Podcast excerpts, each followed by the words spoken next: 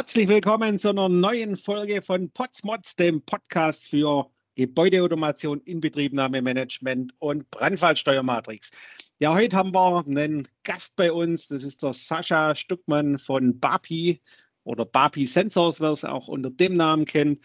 Sascha, hallo, herzlich willkommen. Hallo Tobias, schön, dass ich da sein darf. Sehr gerne, wunderbar.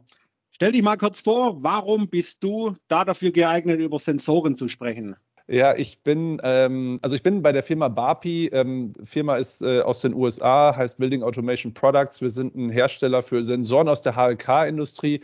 Ich bin selber seit äh, 12, 13 Jahren in der Gebäudeautomation tätig, habe früher auf der ausführenden Seite gearbeitet und äh, kenne natürlich äh, die Vor- und Nachteile bei der Ausführung und äh, bin mittlerweile auf die Herstellerseite gewechselt und äh, denke, dass ich dadurch äh, von beiden Seiten guten Einblick habe in die Sensorwelt und in die Sensorenwelt auch generell, ähm, was HLK-Anwendungen betrifft. Wunderbar. Also, wie immer haben wir einen Mann aus der Praxis da, der schon mal einen Schraubenzieher in der Hand hatte, weiß, wie ein Sensor aussieht und nicht das Blaue vom Himmel erzählt. Ne? Heute gehen wir mal drum zum Sagen, okay, wir haben einen Fühler, was gibt es da für Fühler mit, ohne Bus, was die Vor- und Nachteile. Dann gibt es noch weitere Folgen über zum Beispiel Qualitätssensoren, CO2, FOG und so weiter. Dann auch, äh, welche Besonderheiten gibt es da dazu, welche Trends, das ist eine weitere Podcast-Folge und natürlich auch, was brauche ich alles in der Praxis für die Inbetriebnahme, was zu messen und so weiter, was gibt es denn da alles für tolle Messgeräte. Aber jetzt zurück Heute geht es mal darüber, welche Sensoren gibt es denn? Erzähl mal, du bist ja aus der Praxis, was hast du denn schon alles in der Hand gehabt? Ähm, ja, generell an Sensoren habe ich eine ganze Menge in der Hand gehabt, sei es jetzt Temperatur, feuchte Sensoren, Luftqualitätssensoren, äh, die natürlich immer mehr ins ähm, in den Trend reinkommen. Da kommen wir in einer der nächsten Folgen rein. Äh, Drucksensorik ähm, und dann gibt es natürlich noch vieles andere wie Wasserleckage. Das gehört ja auch in die Sensorik mit rein. Das sind so die verschiedenen Sensorarten, die man, ja, ich glaube, in jedem HLK-Projekt mal benötigt. Wunderbar. Und jetzt gibt es ja immer wieder Neuerungen, auch in diesem Bereich. Es gibt ja auch Bussysteme, die mal irgendwann vor zwei, drei, vier Jahren, wahrscheinlich auch schon länger, aber da hatte ich dies erste Mal auf der Messe gesehen. Und welche Vor- und Nachteile haben wir denn, wenn wir einmal Bussysteme haben und einmal herkömmliche Fühler, am Beispiel jetzt Temperatur und Feuchte zum Beispiel. Ne?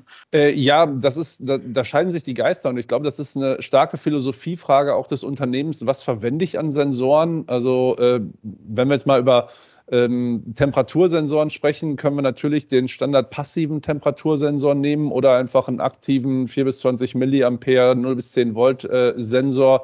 Aber dazu gibt es natürlich, wie du gerade gesagt hast, auch Bussysteme hinsichtlich KNX, was in der Raumautomation natürlich häufig auch verwendet wird, oder Modbus, Backnet, ähm, Bussysteme, die da sind.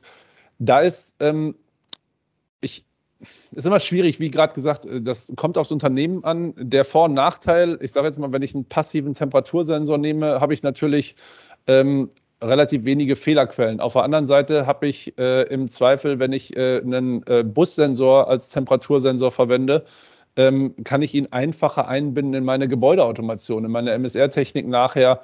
Ähm, das kommt aufs Unternehmen an, wie es das nutzen möchte. Ähm, Sobald es in die Multisensorik geht, bin ich tendenziell auch ein Freund von der ähm, Bussensorik, weil du einfach mehrere Messwerte auf einmal nimmst und äh, somit natürlich auch auf der Steuerungsseite da ähm, weniger ähm, Notwendigkeiten hast, ähm, was zu Engineering oder ein einfaches Engineering hast. Genau. Also wie wir hier auch wieder sehen, ähm, die Tendenz, die es ja gerade gibt, ist ja immer, dass es immer mehr zum Feld runtergehen. Also es gibt ja zum Beispiel intelligente Ventile, wo man sagt, okay, da kann man noch eine 230 Volt Pumpe mit anschließen, parallel über den Bus noch die äh, Temperaturfühler und so weiter. Da würde das dann Sinn machen, aber jetzt nicht, also vielleicht in so Kindergärten und weit verteilten Gebäude, wo wir jetzt keine komplexe Technik drin haben. Wenn wir sagen, wir haben einen wie soll man sagen, klassischen Industriebetrieb, wo eine Produktion dahinter hängt, ist aus meiner Sicht immer noch der klassische Temperaturfühler 0, 4 bis 20 Milliampere oder dann 0 bis 10 Volt eigentlich das Maß der Dinge. Ne? Wie, wie siehst du das oder bei deinen Kunden so? Äh, sehe ich ganz genauso. Ähm, insbesondere, wenn es um äh, Fehler, erstens Genauigkeit und Fehlerquellen auch dahinter geht und Zuverlässigkeit. Weil wenn du ähm, einen passiven Temperatursensor hast, hast du deine Widerstandstabelle und das Ding, wenn es nicht funktioniert, liegt es meist an der Verkabelung oder am Sensor, aber nirgendwo mehr dazwischen. Äh, wenn du genau. in der Bustechnik bist, hast du entweder noch eine äh, Netzwerkadressierung, die falsch ist, eine andere Komponente aus dem Bus, die vielleicht nicht funktioniert. Das heißt, du hast mehr Fehlerquellen, die natürlich nachher auch wieder Kosten verursachen im, im Projekt.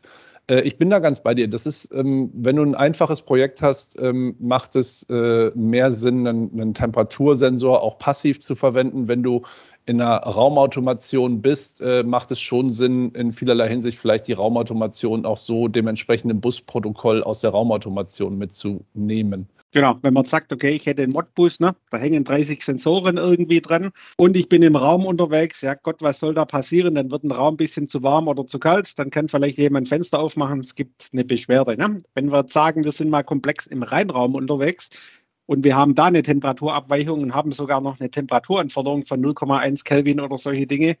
Da kann ich nicht mit dem Bus um, umeinander fahren und dann sagen, okay, ich habe hier links oder rechts noch 30 andere Komponenten, die den Bus beeinflussen.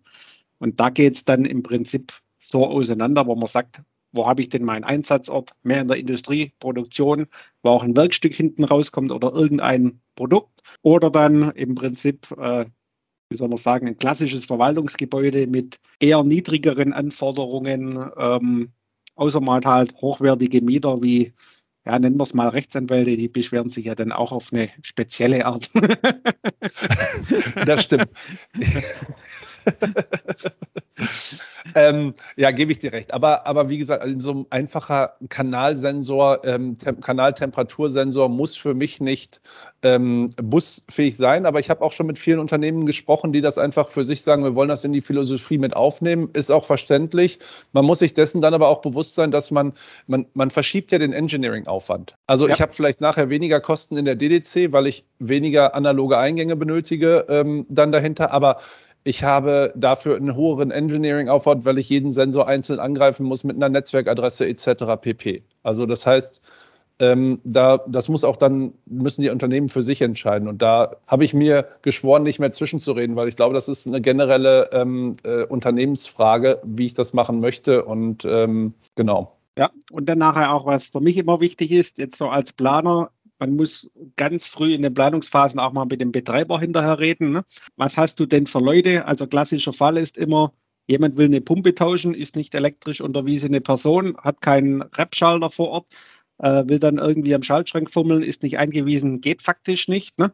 Und so muss es dann auch sein, wenn man dann sagt, okay, was hast du denn für Personen, wie sind die denn geschult, was ist denn im Fehlerfall, was können die? Ne? Und wenn das jetzt keine Programmierer sind, sondern, wie soll man sagen, eher klassische Elektriker, äh, tauschen die dann gerne mal den Fühler mit 0 bis 10 Volt, äh, wie wenn sie dann sagen, wir wollen da an den Bus rennen. Ne?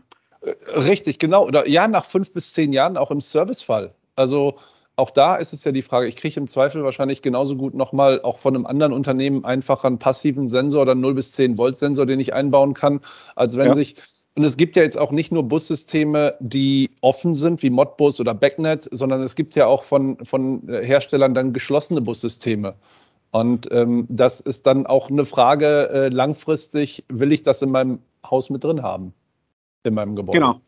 Und wenn man dann wieder sagt, nach 20 Jahren muss ich es dann mal wieder sanieren, ne? kann ich manchmal die passiven Temperaturfühler beispielsweise mitbenutzen und sagen, okay, wenn das jetzt kein NTC 20 Kilo oben oder sowas Spezielles ist, kann ich die eins zu eins übernehmen. Beim Bus wird es dann eher schon schwieriger, weil wenn man dann jetzt mal reinschaut, ja, Modbus ist oder Backnet MSTP ist heute State of the Art. Ne? Vor 20, 25 Jahren war LON State of the Art. LON kriege genau. ich heute nicht mehr. Und ähm, so ist es dann letztendlich. Ne? Richtig. Und ich habe ja auch immer noch die Möglichkeit, bei einem passiven ähm, Temperatursensor als Beispiel äh, eine andere Widerstandstabelle in meinen Controller reinzuladen. Also ich bin da ja auch nicht unbedingt, also wenn der Hersteller das so erlaubt. Aber generell ja. habe ich die Möglichkeit, auch von einem PT1000 zum Beispiel auf dem NTC 10K zu wechseln. Also ich muss dann halt eine neue Widerstandstabelle reinladen. Und, genau. Aber wie du vorhin schon einmal gesagt hast, auch da ist das Thema Genauigkeit natürlich wichtig. Ich kriege eine höhere Genauigkeit mit so einem NTC 10K-Sensor hin, als dass ich das mit einem äh, Bussensor hinbekomme. Wunderbar. Also, ja. wie man jetzt gehört hat, es gibt viele Vor- und Nachteile. Es gibt verschiedenste Sensoren. Ne? Jetzt die andere Frage, wo findet man dich, wenn man darüber noch weiteres erfahren möchte? Oder wenn ich jetzt sage, Mensch, ich bin Betreiber oder ich brauche mal einen Sensor, weil ich genau das Problem habe, dass ich 20 Jahre alte Technik habe und sage, Mensch, äh, ich bräuchte jetzt mal eine Handvoll Sensoren, weil der Rest funktioniert alles noch. Äh, die Sensoren rauchen mich, mir ab. Ne? Wo finde ich dich denn? Ne?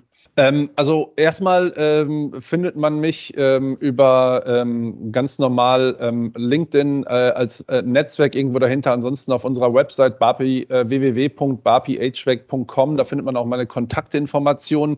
Wir arbeiten auch mit ein paar äh, Distributoren, Großhändlern hier in Deutschland zusammen, sodass man, wo man die Produkte relativ einfach und schnell auch äh, beziehen kann. Und äh, ja, einfach anrufen, äh, vielleicht stellen wir die Kontaktdaten noch in den Podcast unten mit rein, können wir gerne machen. Dann machen wir es. Also wunderbar. Dann vielen Dank, lieber Sascha. Und wenn ihr das nächste Mal wieder was hören wollt zum Thema Gebäudeautomation, Inbetriebnahmemanagement und Brandfallsteuermatrix, dann lasst gerne eine 5-Sterne-Rezension da oder schaut auch mal bei uns auf der Homepage vorbei unter www.buildingsforteam.de. Wiederschauen, euer Tobias Potz.